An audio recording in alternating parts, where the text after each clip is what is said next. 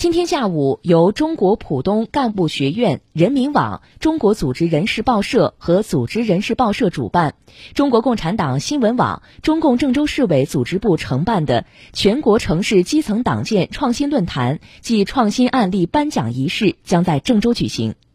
中央有关部门领导和专家以及一百三十多个获奖城市的相关单位负责人将参加论坛。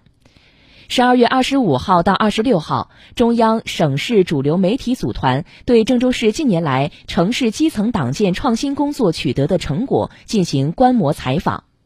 昨天，观摩团又先后分两组来到金水区、二七区、管城区、惠济区等地，深入企业社区，详细了解党建工作开展情况。